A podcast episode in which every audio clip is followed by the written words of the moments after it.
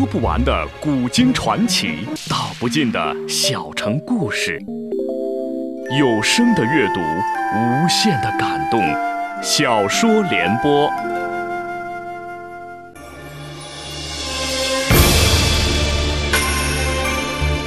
宋仁宗很会做皇帝，中国古代的三大发明出在他执政时期。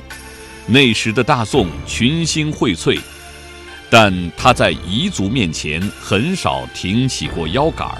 让西北狼李元昊咬得大宋遍体鳞伤，请听由秦俊撰写的《大宋天子》系列小说《宋仁宗》，由时代播讲。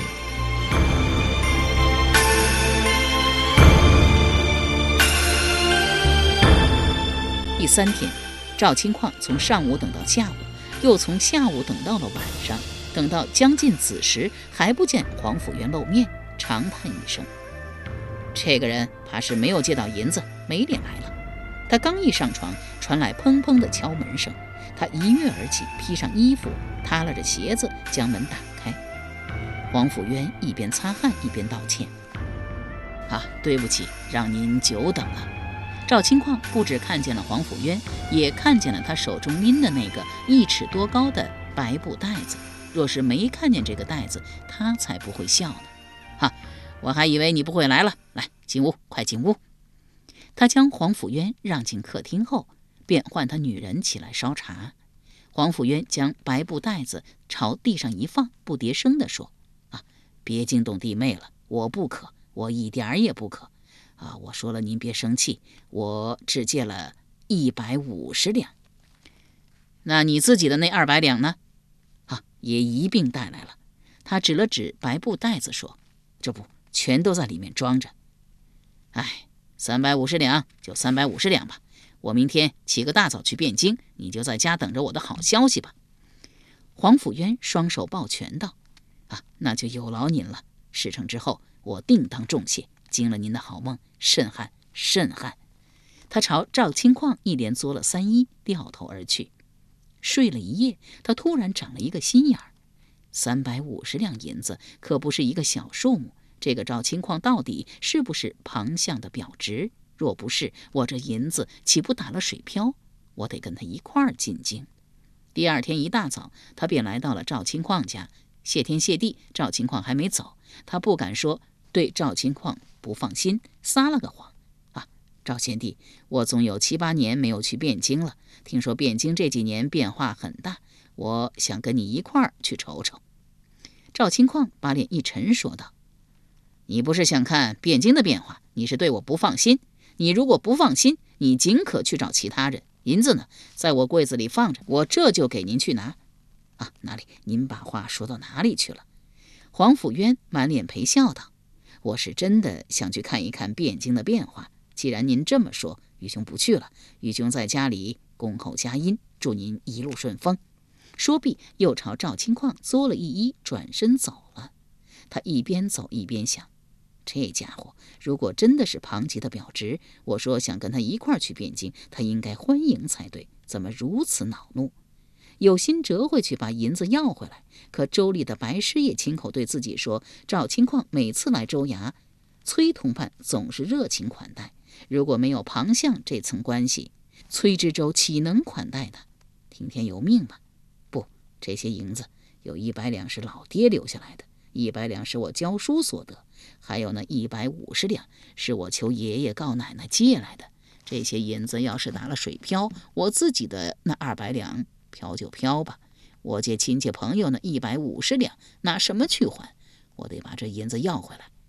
但是如果把银子要回来，当官的事可是彻底完了。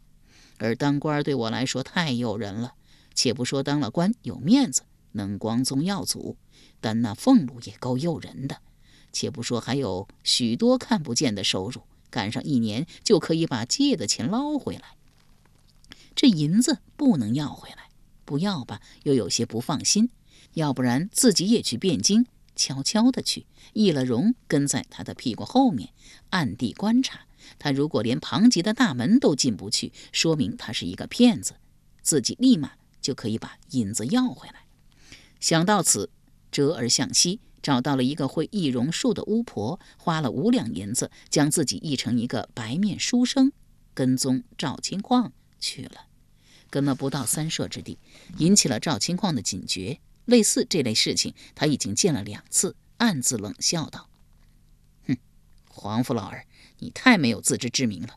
你将近五十岁的人，却要装嫩，扮作书生来盯少爷。你盯吧，爷如果连你这个老书呆子都骗不了，人们还会叫爷小张仪吗？”他装作啥也不知道，想走就走，想住就住。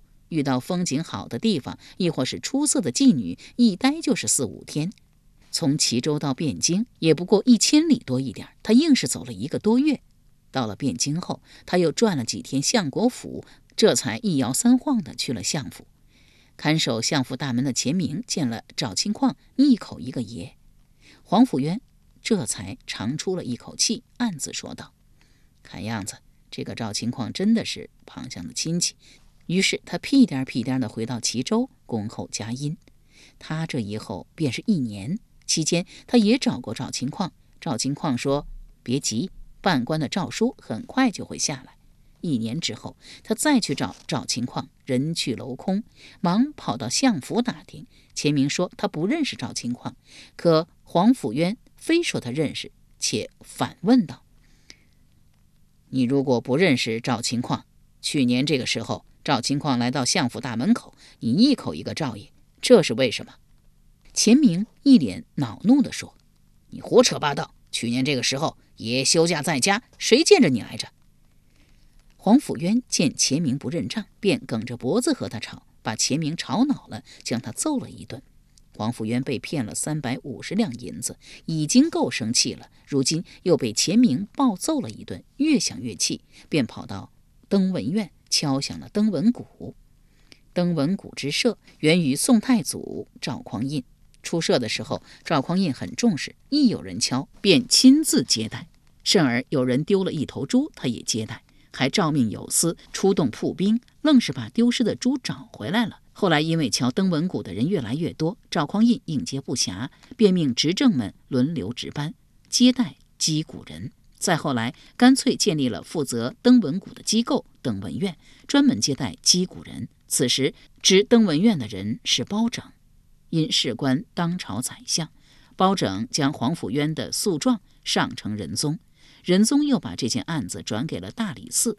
大理寺经过一番努力，居然把赵清矿抓到了。审的结果，庞吉既不知情，又和赵清矿无亲。既然这样，赵清矿就犯下了欺诈、行骗和受贿罪，三罪并罚，发配崖州。黄甫渊身为教书先生。花钱买官，犯下了行贿罪和有伤风化罪，二罪并罚，发配岭南。黄甫渊不服，让家人和学生去击登文谷，而且他们在诉状中反问大理寺：赵清矿如果和庞相无亲，为什么和庞相的守门人钱明那么熟？而且钱明见了赵清矿，一口一个赵爷，这是第一问。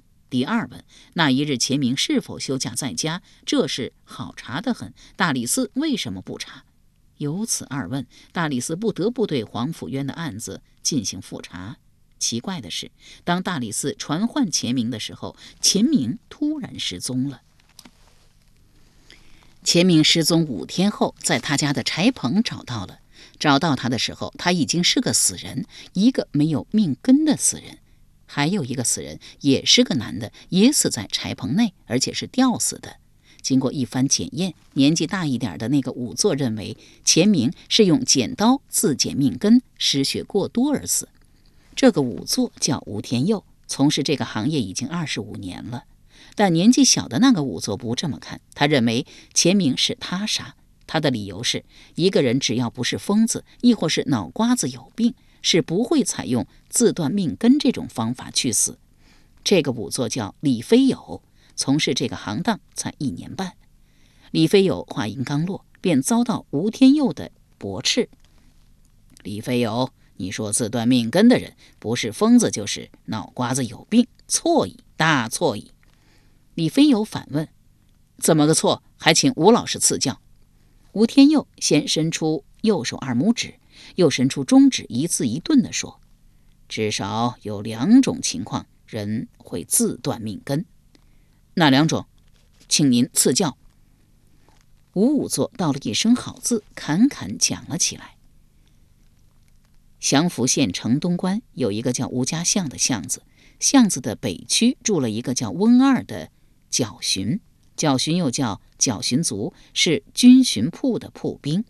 去年端午节晚上，温二和几个朋友在一块喝酒，喝高了，一摇三晃的回到家里。刚刚躺下，忽听卧室外边咣当响了一声，忙赤着脚跑了出去。只见一个人裸着身子在院子里急走，他脑中立马闪出一念：家里招贼了，箭一般的向裸身人追去，一直追到大门后，方才追上，从背后抱住了裸身人。裸身人猛地将头扭了过来，翁二失神叫道：“兰儿！”他双手像触电一般，忙缩了回去。兰儿是温二的继女，已经十七岁了，高挑个儿，肤如凝脂，特别是胸脯像一双兔子，在温二面前蹦来蹦去，尤物，少见的尤物。温二看着看着，口水便流了出来。兰儿见温二盯着自己看，怒气冲冲地骂道：“你这个薄情郎，怎么到今天才来看我？”这一骂把温二骂懵了。不知如何回答。你说你这半年都干什么去了？兰儿问。我我没干什么去啊。翁二答。没干什么，为什么不来看我？兰儿又问。翁二本想说咱们不是天天在一起吗？话已经到了嘴边，突然意识到兰儿一定是认错人了。兰儿见翁二不回他的话，愈发生气，照着翁二又抓又打。你这个薄情郎，我恨不得打死你！温二明明知道他认错了人，既不辩解也不躲。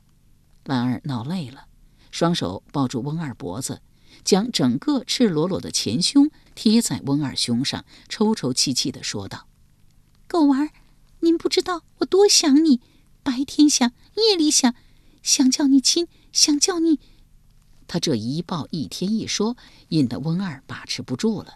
他不再诉说，手慢慢地伸了下去。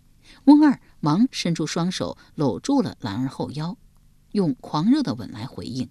他一边回应，一边为自己开脱：“是他缠的我，何况她又不是我亲闺女，也是活该出事。”兰儿娘每一次回娘家，总是带上兰儿。这不单单因为前夫死得早，兰儿又是独苗苗，十几年了，母女俩相依为命。更重要的是，兰儿有疫病，每当发作的时候，赤身裸体往外跑。他对兰儿放心不下，这一次为什么没有带兰儿？那是不想让兰儿再见到他的表哥狗娃。狗娃只比兰儿大八岁，人长得很帅，嘴又会说，是兰儿眼里的潘安。在兰儿十五岁的时候，二人偷吃了禁果。古时的婚俗有侄女随姑这一说，也就是说，姑的娘家侄女可以嫁给姑的儿子。但是，一般来讲，外甥女是不能嫁给舅家表哥或表弟的。既然是一般，就会有二般。年长八岁也不算大。关键是狗娃有婚史，狗娃的女人是被狗娃打跑的。狗娃女人给狗娃留了两个孩子。兰儿若是嫁了狗娃，一进门就得当后娘。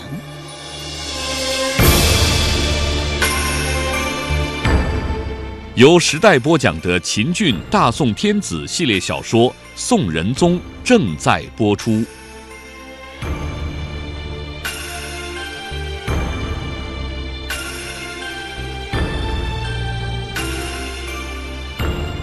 兰儿娘不想让兰儿当后娘，如果仅仅因为后娘问题，兰儿娘也不一定要棒打鸳鸯。关键的关键是，狗娃这个人不行，吃喝嫖赌啥都干。兰儿娘这一次回娘家，主要是看她老娘。原只说吃了午饭就走，可吃过午饭，老娘不让她走。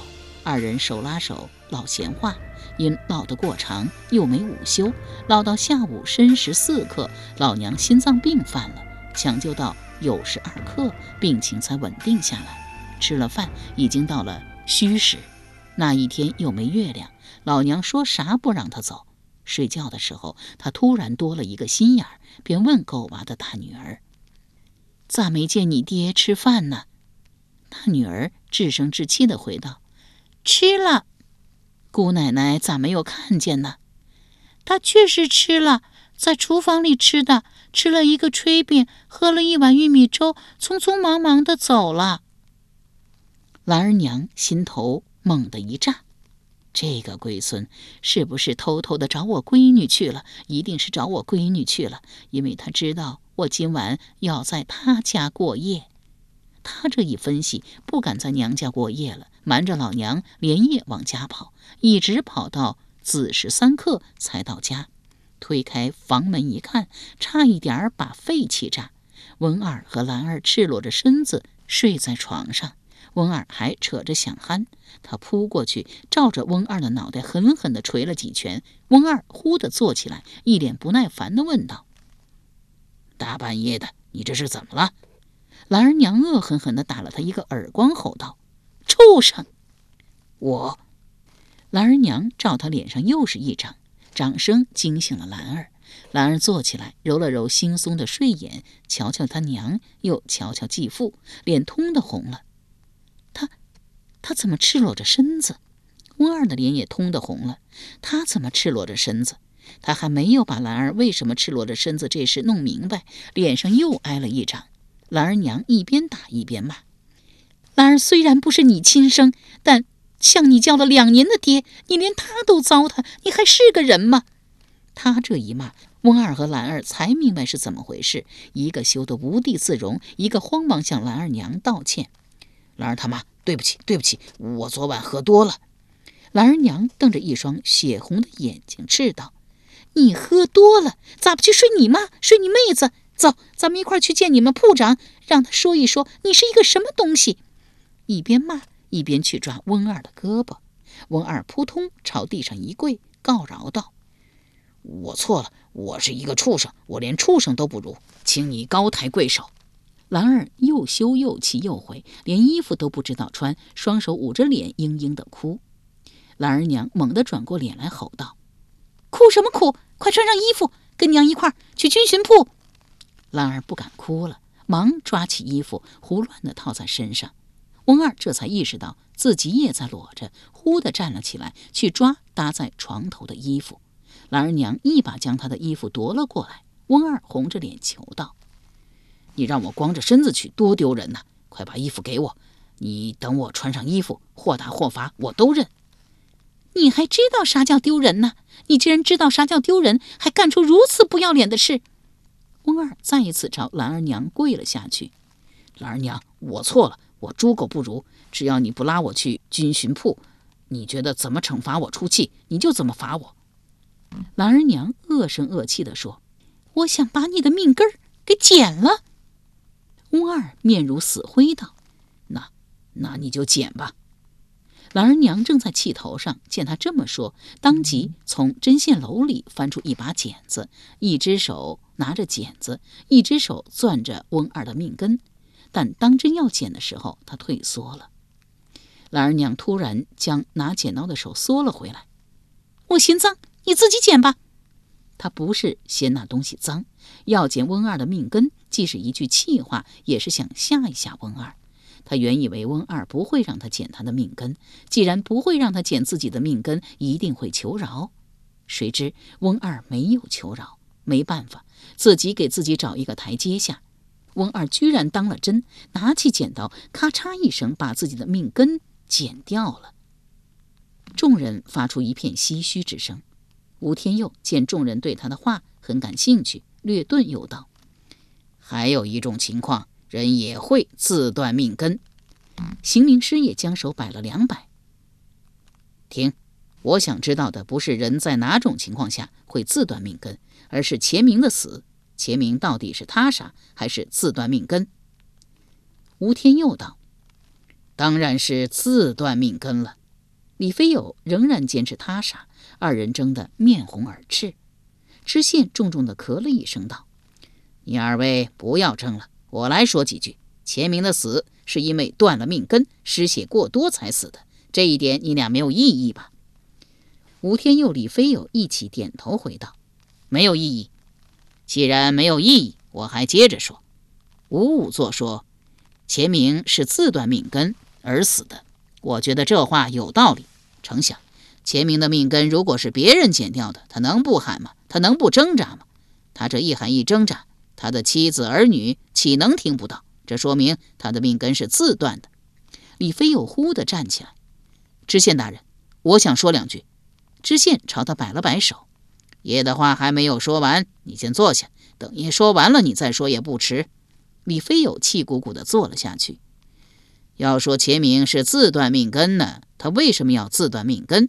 第一，他不是疯子；第二，他脑子也没病；第三，也没听说他睡了不该睡的人，羞愧得无地自容，不得不自杀。但是我还认为钱明是自杀，为什么排除他杀呢？我认为钱明睡了某个男人的女人，亦或是睡了某个男人的亲人，这个男人找他算账，逼着他自断命根。但当钱明自断命根丢了命，这个男人害怕了，自己吊死在柴棚。众人都认为知县说的有道理，这个众人不包括李飞友。李飞友虽然不认可知县的分析，但是他知道胳膊扭不过大腿，沉默了。知县见众人都认可他的分析，微微一笑，说道：“抓紧时间查一查跟钱明一块死的这个男人的情况，如实上报审理院，由审理院来裁定。”众人道了一声“好”字。可是祥福县查了半年，连这个陪钱明而死的人。姓甚名谁都没有查出来，引得朝野议论纷纷。议论的焦点并没有集中在降服知县身上，而是集中在庞大宰相身上。第一，黄甫渊为了当官，送给了赵清矿三百五十两银子。